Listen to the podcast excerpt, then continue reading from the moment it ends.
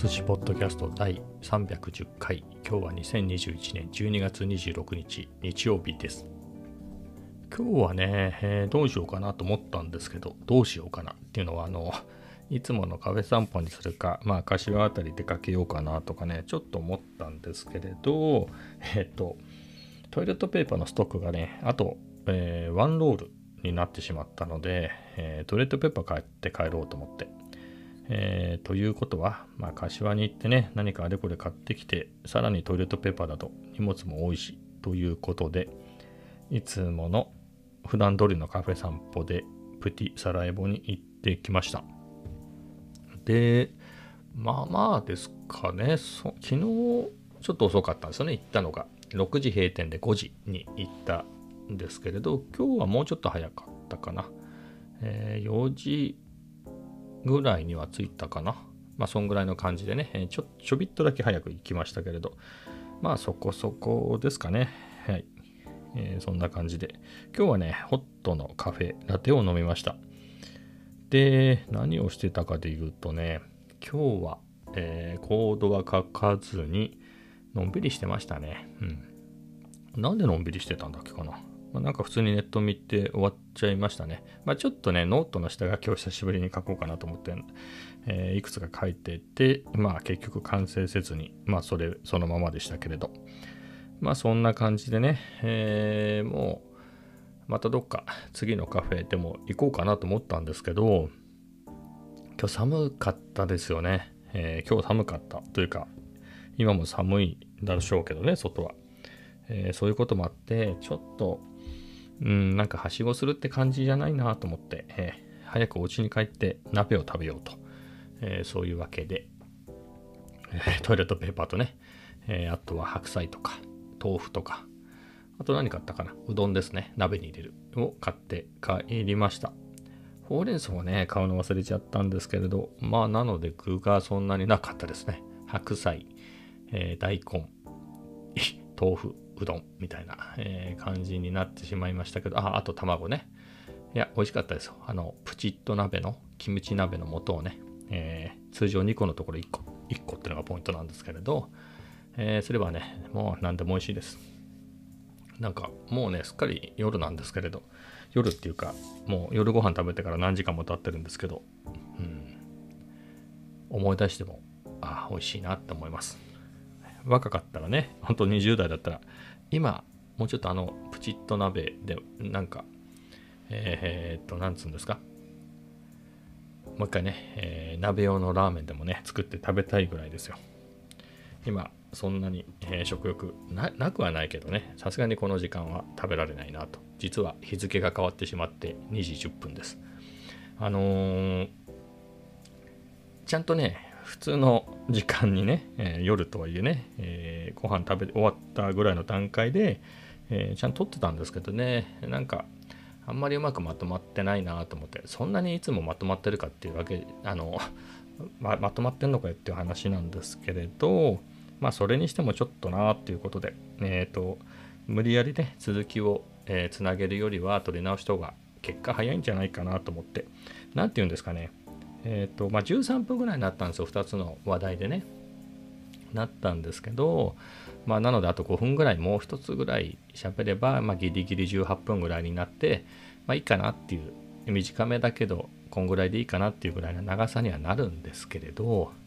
やっぱねテンポが、えー、とこう乗ってくるとねあ聞いてる人が面白いか別として喋ってる方はね、えーこうリズムが出てくるとずっと、えー20分30分喋れるんでまあそっちを狙った方が、えーいいかなと思って、えー取り直すことにしました。でまあそんな感じでねカフェ散歩はそんなところでしたね。なんですけどカフェ散歩してながらまあちょいちょい思ってることなんですけれどあのカフェってねだいたい BGM が流れていてえっ、とねまあ当たり障りない。えっ、とサライボだとなんだろうなジャズっぽいやつがだいたい普段かかってますねまあ、リベルテはももちろんジャズ喫茶っぽい雰囲気ありますもんね。あそこはライブイベント、そういったね、ジャズのライブイベントをやってるような、えーぐらいなので、まあ、ジャズ多めですけれど、まあそんな感じで音楽かかってるにもかかわらず、まあ、やっぱりね、話し声とか、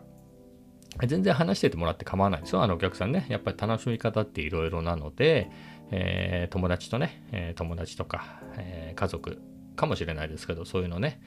集まっておしゃべりを楽しむっていうのもいいし、まあ、読書をする人もいればね、なんか勉強してる人もいれば、まあいろいろね、えー、楽しみ方があるんで、全然おしゃべりしてもらうのは構わないんですけれど、まあとはいえね、そういう、えー、声が気になる時もあるんでね、僕は基本的にヘッドホン、しかもノイズキャンセリングを使うことが多いかな、えー、をしてるんですけれど、まあ癖というかね、そんなにうるさくない、別に話し声が、えー、うるさいわけでもないんだけど、ついヘッドホンをして、えー、音楽を聴いてしまうってことがあるんですけど、その音楽が YouTube とかね結構あるんですけど、そういう BGM 系のね、えー、チャンネルがね、いっぱいあるんですよ。あの例えばカフェジャズとか、えっ、ー、とまあ、これは勝手にやってるんでしょうねスタバでかかる BGM とか無印の音楽とか無印って無印良品でねかかってるような音楽とかまあそんな感じあとはものによってはねカフェでかかるような、まあ、ジャズだったりジャズじゃないものもありますけれどそういうところにあのカフェの騒音騒音っていうかほら人のなんだかブツブツねみんながお話ししてるとかあとはカフェなんでねいろいろ足音が聞こえたりとか、あとはしょ、あの、なんか、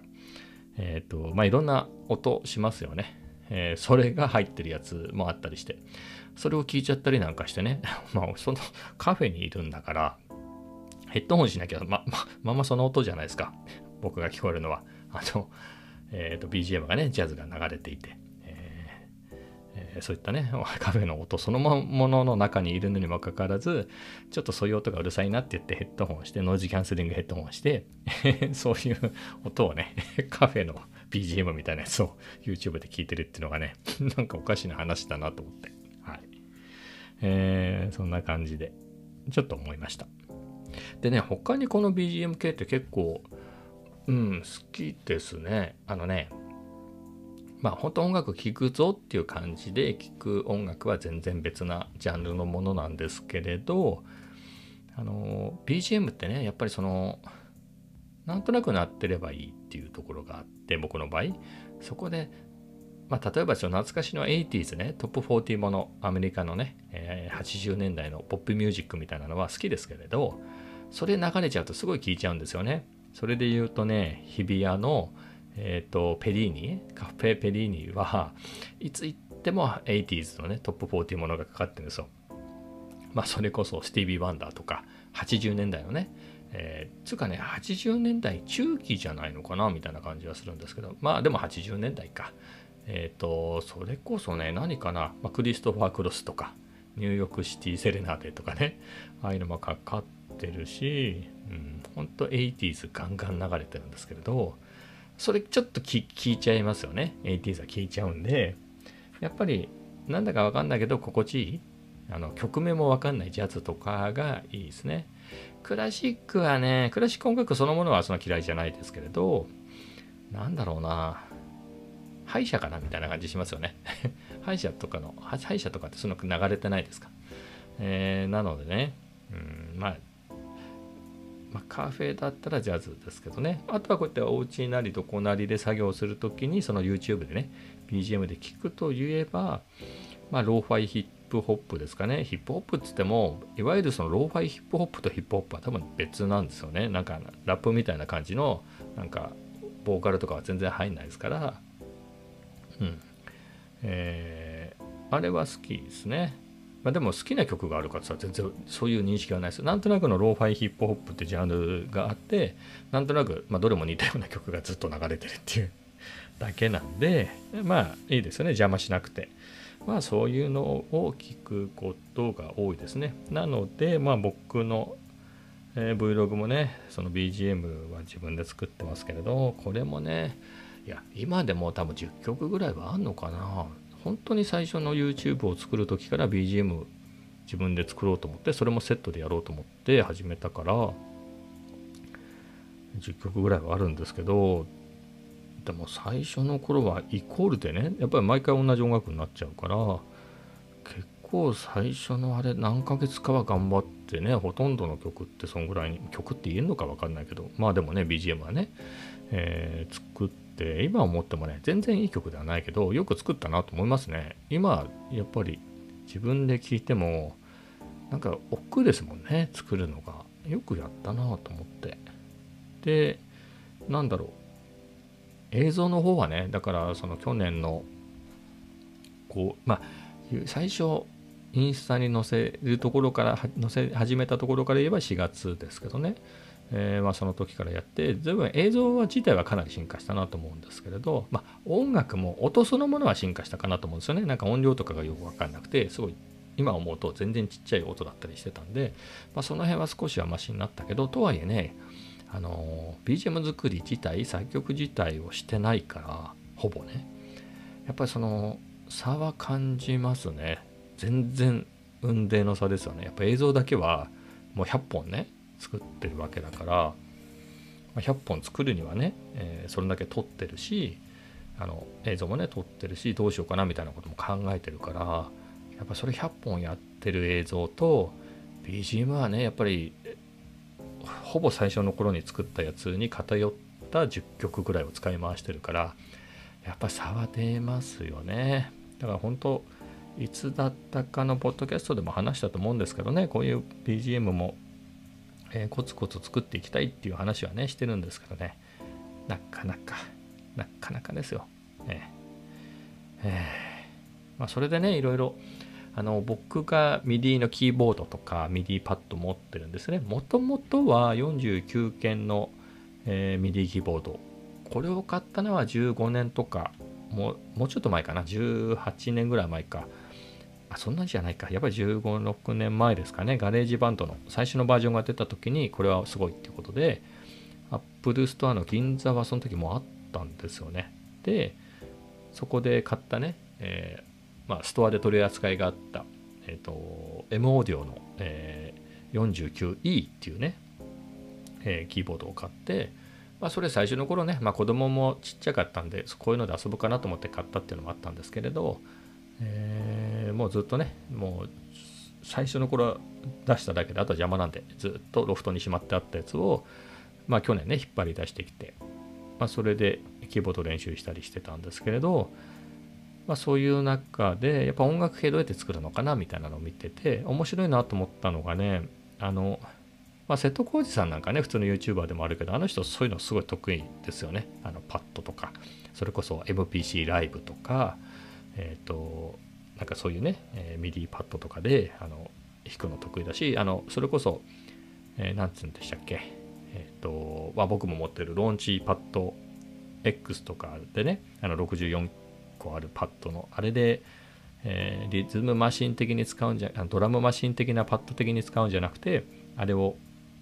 楽器としてねメロディーとかコード弾いちゃったりとかねそういうのもね器用にやられるんでえー、すごいなと思うんです。いや、すごいなと思って。まあ、それでローンチパッド X 買ったんですけどね、真似して。すごいぞと思って。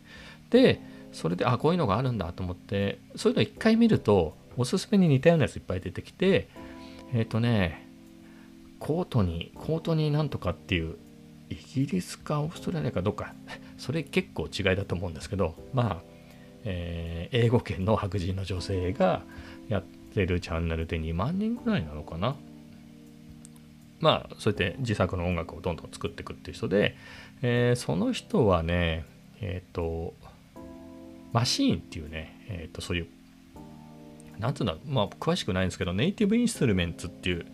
えブランドなのか会社なのかがあってまあそこが、え出してるそのパッドがいっぱいついたね、えすんごいかっこいいんですよ見た目が、えそれで、え音楽作っていくよみたいな感じでそれをほら俯瞰でね撮影してこう器用にねリアルタイムでボンボンボンボンボンボンどんどんどんどん重ねていって作っていくっていうようなやつをやっててわすごいなと思って、え、やってみたいなと思ってね、まあ、他にもテトロとか、まあ、そういうのは見ました。まあその2人ぐらいかな。見てもテトロが多いですかね、えー、そのライブでねどんどんどんどんこうちしかもちっちゃいね。まあそのコートにもそうなんですけれどえっ、ー、とね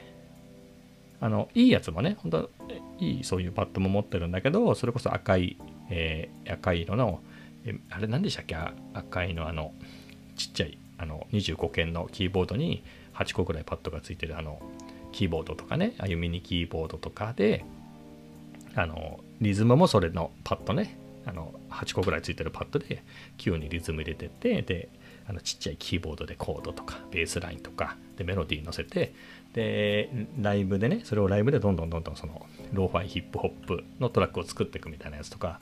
わあいいなあんなのやってみたいなと思ってね真似して買ったんですけどね。全然できないですね。はい。まあでもねうん。まあ何の話でしたっけ？何の話？でごめんなさい。この話は分かりますよ音楽をねもうちょっと来年はねもうちょっと BGM を増やしたいなっていうので話してるんですけれどちょっと前もそんなような話しましたよね。あそっか。あれですね。来年どうしたいかっていう話であの Kindle ペーパーホワイトをね新しいの買ったんであの要所をね来年はもっとたくさん読みたいと。えー、だからって来年まで待つ必要はないのでもう読み始めてますよみたいな話をしたんですけれど、まあ、音楽もそうですよね、えー、今年は多分2曲3曲ぐらいしか作ってないんでもう本当もうこのポッドキャストはアップこのポッドキャストを、えーと、編集する時にあのカットとかは全然してないんですけれど BGM つけたりあとは音量が低いと思うんでそれを、えーともう作り置きの設定があるんでそれでバーンって調整するようにしてあるんですけどまあそれでやるのって Logic Pro で やるんで Logic Pro ってねそもそもは音楽を作るソフトなので DAW、えー、っていうやつなのでまあちょっとでもいいからね、えー、ループでもいいから、えー、取りこの後ね取り掛かろうかなと思いますはい、えー、それでは音楽ではないですかね。じゃあ次ね、マイクの話しますね。マイク僕は、今使ってるのはね、あの、Mac につないでるオーディオテクニカのあのカラオケで使うような形のマイクなんですけど、他にね、えー、デジカメにつなつないでで Vlog 撮る用の、えーと、ソニーのワイヤレスのマイクと、あとは、まあ、そのワイヤレスマイクにもつなぐし、直接つなぐこともありますけど、ピンマイクえー、を、えー、使ってるんですけど、あ、ごめんなさい。今ちょっと物を落としてしまいました。あとはですね、あの、ゼンハイザーの MKE200 っていう、まあ、Vlog 界ではね、やっぱ今年一世を風靡してるっていうか、まあ、これ定番でいいんじゃないっていう、もう本当のこの値段でね、もう本当1万3000、今だと1万3000円弱ぐらいですかね、1万2000何ぼで買えるんですけれど、もうこれは、あのまあ価格から考えても紙マイクだねって言われているうん、ものなんですけれど、まあ、それをねアメリカではもう去年の力出てたやつを日本はね今年の2月発売だったんです。ね25日発売とかだったんじゃないかな、えー、のを使ってるんですけれどそれがね昨日も使ってたんですよ。あのあのねちょっともう一回整理しますね。ワイヤレスマイクを2ヶ月ぐらい前に買ってからはずっとこっちばかり使ってたんですけどあのーあれは 7C ではね。で、オズモアクションの方に MK200 をつけて使ってたんですけれど、えー、まあ、ここ2日ぐらいですかね。えっ、ー、と、まあ、MK200 を、え、ちょっとオズモアクションじゃなくて、ごめんなさい。α7C でもまた使おうかなと。まあ、っていうのは、あの、電源とかね、えそういった、えー、なんつうんですか、そういう電源の管理、バッテリーとかないんでね、えそういうのもないし、あの設定がとにかく基本的にないので、で、僕が持ってるソニーのワイヤレスマイクは設定が結構あるんですね。えスイッチとか間違えていじっちゃうと、あの、えー、事故が起きるんですね。音がちっちゃすぎるとか、まあ、ちっちゃいのはギリ救えるんですけど、大きいやつは割れちゃうんで救えなかったりとか、電源入れ忘れてたらそもそも取れてないからとか、まあ、いろんな事故があるんで、まあ、そこを事故を少なくするようないろんな工夫はしてるんですけどね。まあ、とはいえ、まあ、MK200 だったら、まあ、そもそも設定がないから間違いようがないっていうか、えー、というところがあるんで、まあ、また MK200 使ってみようかなと思って使ってて、えー、そしたら、なんかやっぱりいいなという思ってたんですけれど、今日ね、そのカフェ散歩に行ってね、まあ、日々の Vlog 撮ってますから、で、あ、サラエボに入り口付近になって、ちょっとカメラをね、ぶら下げてるんで、で、えー、今日もまたサラエボに来てしまいましたみたいなことを喋ってで撮ってる時に液晶画面見てってそこにあのちゃんと音がちゃんと取れてるかっていうレベルメーターを出してるんですね。あの取れてないと大変なんで。そしたらそのレベルメーターが全然動いてないっていうのを気づいて。でもねもうサライボの前に来てるからまあ取り直してる場合でもないなと思って。まあ一旦サライボに入って。まあそれでカフェねあのサライボの話はね中であの最初の方にしましたけれど。でねどうしたのかなと思って、まあ、帰ってきていろいろ見たんですけれど。まあ、考えられるのってねあのこの MK200 っていうのはあの外部マイク端子ねカメラの外部マイク端子に 3.5mm の,、えー、やあのジャックでつなぐんですけどここのカメラ側が壊れたっていうのもあり得るよねと。それは困りますよね。あれは 7C なんで、えー、保証期間内で治るとしてももうお正月だしね。ここでえー、アルファ 7C が、えー、何週間かになくなるのは困るなっていうので一番それは困ると思って、えー、あと考えられるのはケーブルが断線してるってこともありえますよね、うん、であとは本当マイク本体が壊れてるっていう可能性もあるとでまあどう調べようかなっていうことで僕そのさっき、えー、ピンマイクねマイクピンマイクも持ってますよって話したんですけどピンマイクはねあの有線であの挿すんで、えー、これを α7C に挿してみたら普通にちゃんと取れましたと。なので α7C は問題ないですと。えー、ということは、このケあの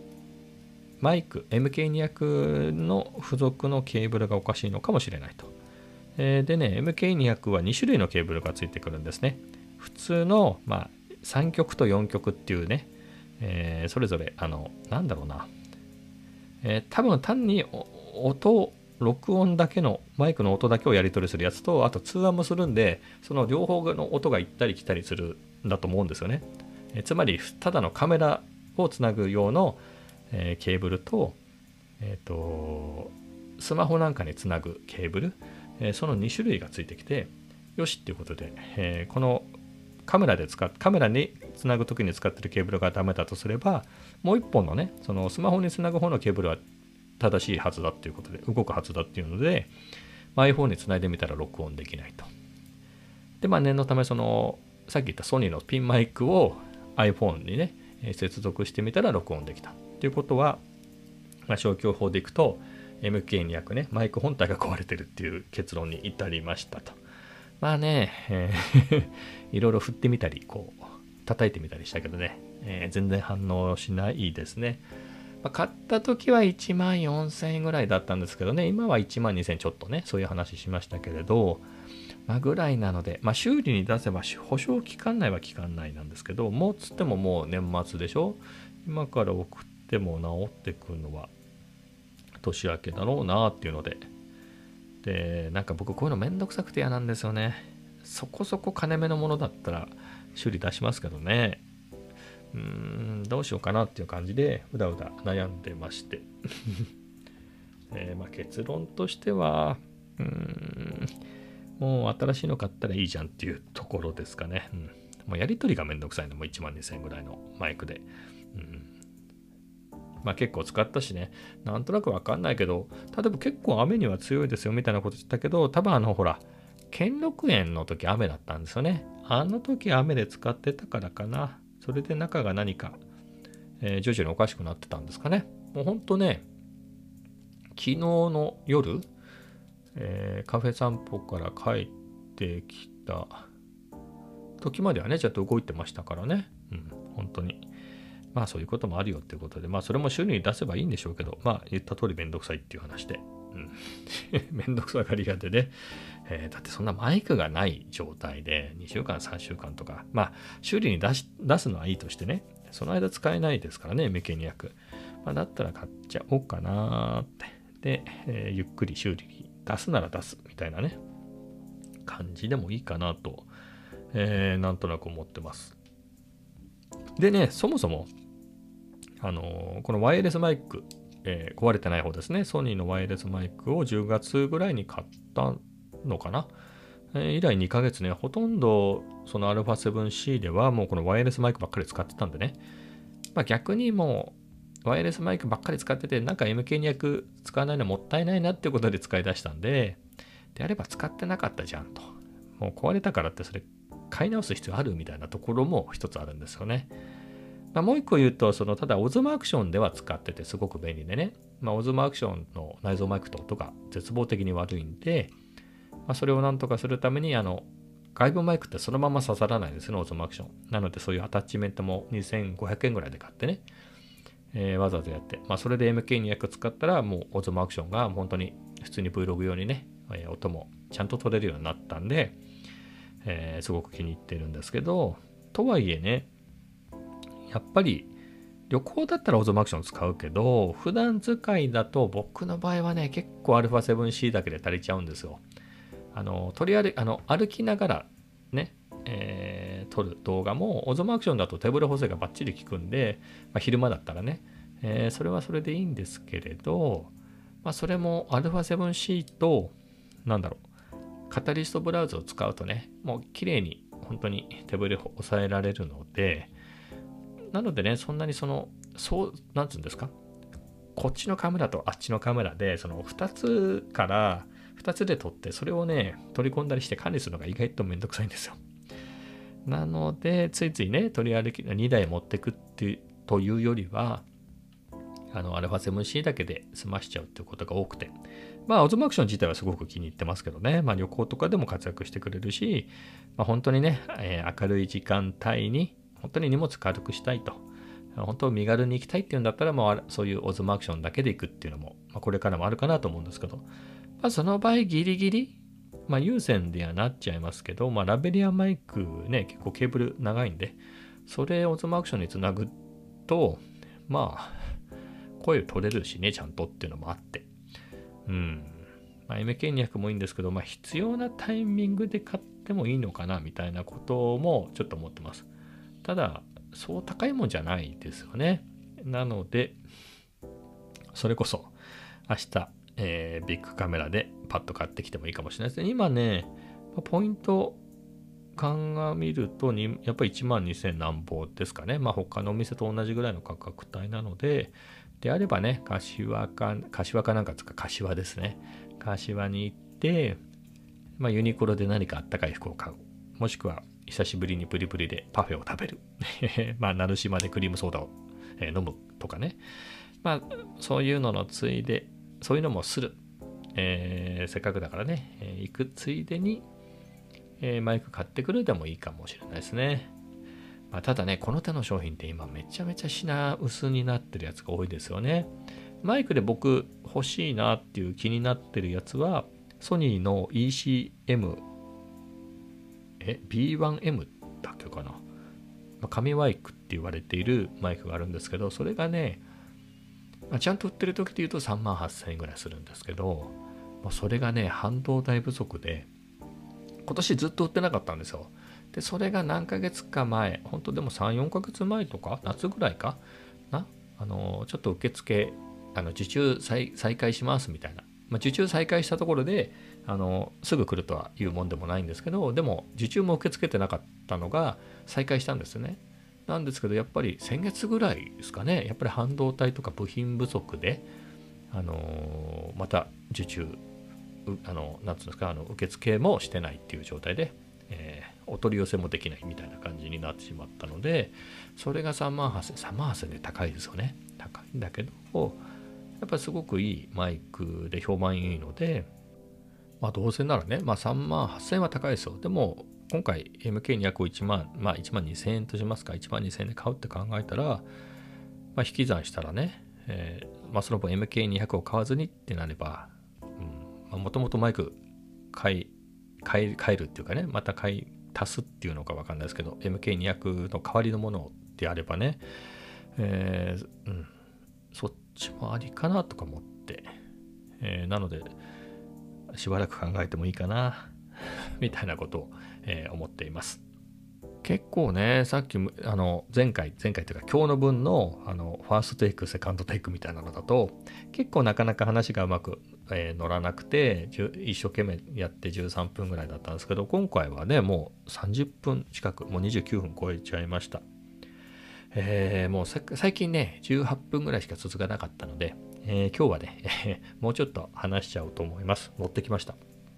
えっとね、今日はね、Vlog のね、101本目の、え101回目っていうのかな、エピソード101をアップしました。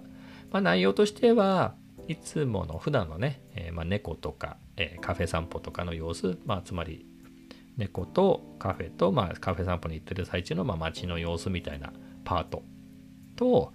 あとはですね、あの今月ですね、12月だから今月の初め、金沢旅行に行く2日ぐらい前に、えー、届いた、今もね、えー、実はつけてるんですけど、ヘッドホンですね、えー、ソニーのモニターヘッドホン。え、MDR7506 ってやつ。まあ、それを買ったので、それが届いた時にね、開封の動画で撮っておいたんですね。で、あと、まあ、翌日、えー、1日経ってね、まあ、これ中に入ってるのがこれで、みたいな、1日使った感じはこうですよ、みたいなのも撮ってたんで、まあ、それをね、あの、金沢旅行から帰ってきたら、まあ、そういったものも、えー、Vlog にしようと思ってたんで、えー、それを入れようと。まあ、ただ、尺的にね、ちょっと物足りないっていうか、まあ、尺が物足りないっていうか、なんつうんでしょう。開封して開けただけのレビューとかって、まあ、正直それほどでもね、えー、まあ、みんなね、そういうのって好きだから、コンテンツとしてはいいんですけど、まあ、せっかくならね、もう、だから20日ぐらい使ってますからね。で、本当こう毎日ね、こうやって撮ってる時も、今、現在も耳につけてるんですけれど、モニターヘッドホン。すっごい愛用しててめちゃめちゃ気に入ってるんで、まあそういうことについてもね、まあ軽くていいですよとか、えー、この耳のね、パッドのところが、あの純正部品で普通に、え、ー、と、サービスカウンターとかね、窓口とかに頼まなくても、普通にビッグカメラとか、ヨドバシカメラとか、サウンドハウスとか、アマゾンとか、そういうとこで普通に手に入るところが、もうそういうところも気に入って買いましたみたいなのをね、えっ、ー、と、カメラに向かって喋って みたいなところをやったので、まあそれで10分になりましたかね。まあそれだけで10分じゃないですよ。そうそういうのも入れたので、全部で10分っていう尺になってね。まあ地味といえば地味ですよね。だって、まあヘッドホン自体はね、いいですけれど、まあといっても1万円ぐらいのヘッドホンですからね。えー、だって AirPods Max なんかで6万円とかするでしょ？そういうののね、もう、しかも出たばっかりに、今話題の AirPods Max ですとかだったらみんな見るけどね、そういうのではないですからね。ただね、やっぱ MDR7506 っていうね、モニターヘッドホンっていうのは、日本だと、今日本でも普通に買えるようになったんですよね。最近知ったんですけれど。えー、なんですが、900ST っていう、あの、前の、そのな、んていう名前がつくかわかんないけど、ソニーの日本では定番と呼ばれているモニターヘッドホンが1万5000円ぐらいですかね。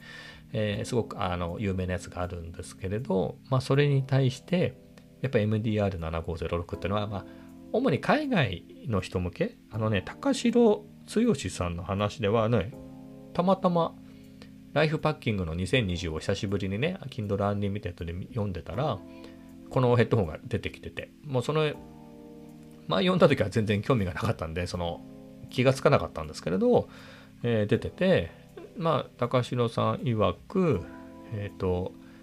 課長領域っていうんですか？耳の？でなんで日本の音楽が世界で受けないかっていうのはその課長領域が違うんだと、えー、例えば、えー、日本語も喋れる、えーと、英語圏の外国の人が日本語で喋ると、まあ、我々僕みたいなね普通の、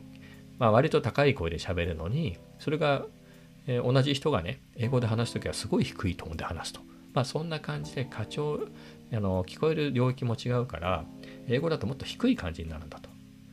えー、で、まあそういうところか、そういうところも日本の音楽が、えっ、ー、と、世界的にヒットしない理由なんじゃないかみたいなことをそのヘッドホンのとこで書いてあったんですけど、まあ、あと何かっていうと ST900、あ、900ST かな？日本でいわゆるモニターヘッドホンとして定番になってるやつの方が高音域まで聞こえるんですよ。でもこの7506はそれよりはそんな高いところまでは聞こえないですね。まあ、そもそも僕には聞こえないと思うんですけどね、そんな高いところ。まあ、みたいなところがあって、ちょっと脱線しちゃいましたけど、まあ、そんな感じでもう海外とかでは有名だし、やっぱり日本でね、そういう、えモニターヘッドホンみたいなのに興味がある人の間では、まあもちろんね、えー、よく知られてるっていうのもあるので、まあそれなりにはね、えっ、と、見てもらえるのかなと思います。で、普段、えーなんだろう、まあ、長いお付き合いしてるね、あの、ゆるーくつながってるような方がいて、まあ、関作さんっていうね、え、っとね、房総ですね、房総半島で、えー、にいらっしゃる方で、まあ、すごくおしゃれな方ですね。実際ね、一回お会いしたことあるんですよ。たまたま10年前とかですね、僕がニコンの D700 を使ってる頃で、まあ、関作さんも D700 を使ってて、でね、僕がもう本当ね、仕事も銀座でしたけど、休みの日も銀座界隈を取り歩いてたんですけど、そういう時にね、ツイッターなんかでそういうこと書いててね、生でね、今日は銀座ですみたいな。そしたら、監索さんが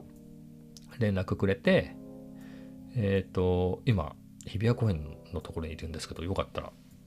ありませんかみたいな感じでね。なんか奥さんと、えー、こちらにね、来てて、奥さんが買い物をしてるのか何かの間、ちょっと車で来てて、あのー、ちょっと日比谷公園の辺りのところの前の道路にね、止まってたんで、まあちょっと車に乗って、えー、おしゃべりしたっていう、まあ一度だけしか会ってないですけどね、まあその後まあ、えー、まあたまには、えー、Twitter とかで、あの、やり取りしたり、あとは、まあ最近はあの、僕の YouTube にね、たまにコメントいただいたりっていうので、まあそういう交流をしてるんですけれど、えー、まあその方がね、その方ね、すごい、まあすごいおしゃれな方で、多分ですけれど、まあホームページとか、あの、まあ、ツイートの内容とかツイートのリンク先とか見てると、多分ミュージシャン向けの、なんつうんですか、合宿、わかります？あの、レコーディング合宿みたいな感じあのリハ合宿とかそういう音楽ができる貸しスタジオですかねそれとあの住むところが一緒になってるようななんつうんでしたっけコテージなのかホテルなのか分かんないですけどそういったものをやってる方なんだと思うんですよね。えー、で、まあ、音楽にも詳しい人なんで、えー、それでね MD7506 ヘッドホンに、えー、食いついて、えー、あの いいただいて、えー、コメントもらってね、まあ、そういうやり取りがあったりしてねいや非常に楽しいなと。はい。で、まあそんな感じでね、えー、アップして、まあ地味といえば地味ですよねっていう話か。そこからここまで長く引っ張りましたね。えー、なんですけど、まあそんな感じでね、リアクションいただいたり、うん。まあ他の方からも、えっ、ー、といろいろね、コメントいただいたり、もう1日経ってない、半日ちょっとぐらいですけれど、えー、半日は経ったか、えー、ぐらいですけれど、まあそこそこ見られてますね。僕の、まあ、初速でこんぐらい見られてたら、まあ、普段の Vlog としては、まあ、そうだよねっていう、いい感じかなと。まあ、うん。まあ、結構見られてるし、高評価11件なんで、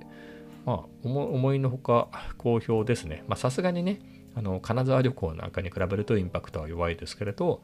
えー、ちょっとね、おっさんが出てきる僕がね、えーバーンと出てきて喋ってるような動画だったんで、そういうところもね、サムネにもそう僕出てますから、えー、にもかかわらず、えー、それなりに、えー、見てもらって、えいい評価もらってるんで嬉しいですと。はい。まあそんなところですかね。はい。僕の顔が出てるのにクリック率高いですね。えー、あの伊藤和恵さんのシーマより僕のクリック率がいいです。はい。そんな感じでですね、今日は38分ぐらい喋りましたけど、この辺で終わりたいと思います。それではまた明日。